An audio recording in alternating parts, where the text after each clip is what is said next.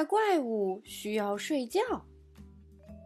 作者保罗·泽扎克，绘画温迪·格里普，翻译王娇野，吉林美术出版社出品。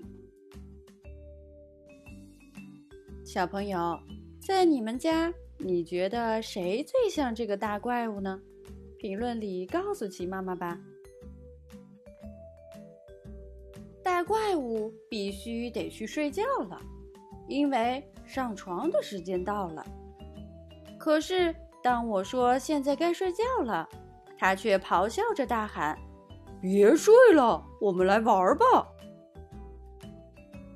大怪物抓起一支火箭，满屋子跑起来，幻想着他是一名怪兽宇航员，正飞向月球。我对大怪物说。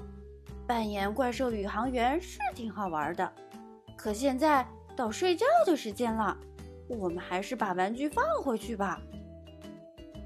我刷着我的牙齿，他刷着他的利齿，我们都穿上了睡衣。接着，大怪物跑去抱起一堆书，我们来一次阅读比赛吧。我给他读他最喜欢的书。可是大怪物就是不睡觉，他反而跳下了楼梯，不想睡觉了。他飞快地溜进家庭活动室，打开电视机。现在了解波士顿交响乐团还不算晚吧？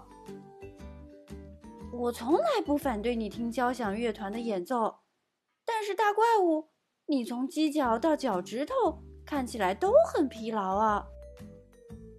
我把大怪物推回到楼上，让他躺进被窝里。可就在熄灯前，他还央求我给他零食吃。这时，大怪物从床上摔了下来，样子有点夸张。我需要一杯饮料，我太渴了。他强调说：“大怪物，这是给你的水，现在。”请不要再拖下去了，是时候闭上双眼睡觉了，再也不许跟我讨价还价了。大怪物慢腾腾地爬回床上，似乎要哭出来了。我给他盖好被子，就在这时，他说：“我觉得黑夜太可怕了。”他紧紧抓住他最喜欢的小精灵玩偶。然后缩进被子里。不过，在大怪物脑袋应该枕着的地方，是它毛茸茸的脚丫子。大怪物，你是我最棒的朋友，从头到脚我都喜欢，所以我把我的玻璃金丝雀给你，它会发出蓝色的光。我把我的小夜灯插在墙上，让他的房间亮起来。大怪物把他的毯子拉下去，从里面爬了出来。他喜欢这个会发光的朋友，还感谢我为他带来了亮光。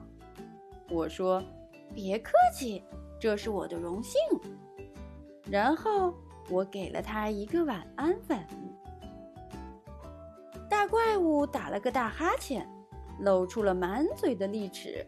他再也不会感到害怕了。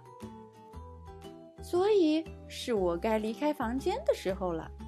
我听到了巨大而奇特的呼噜声。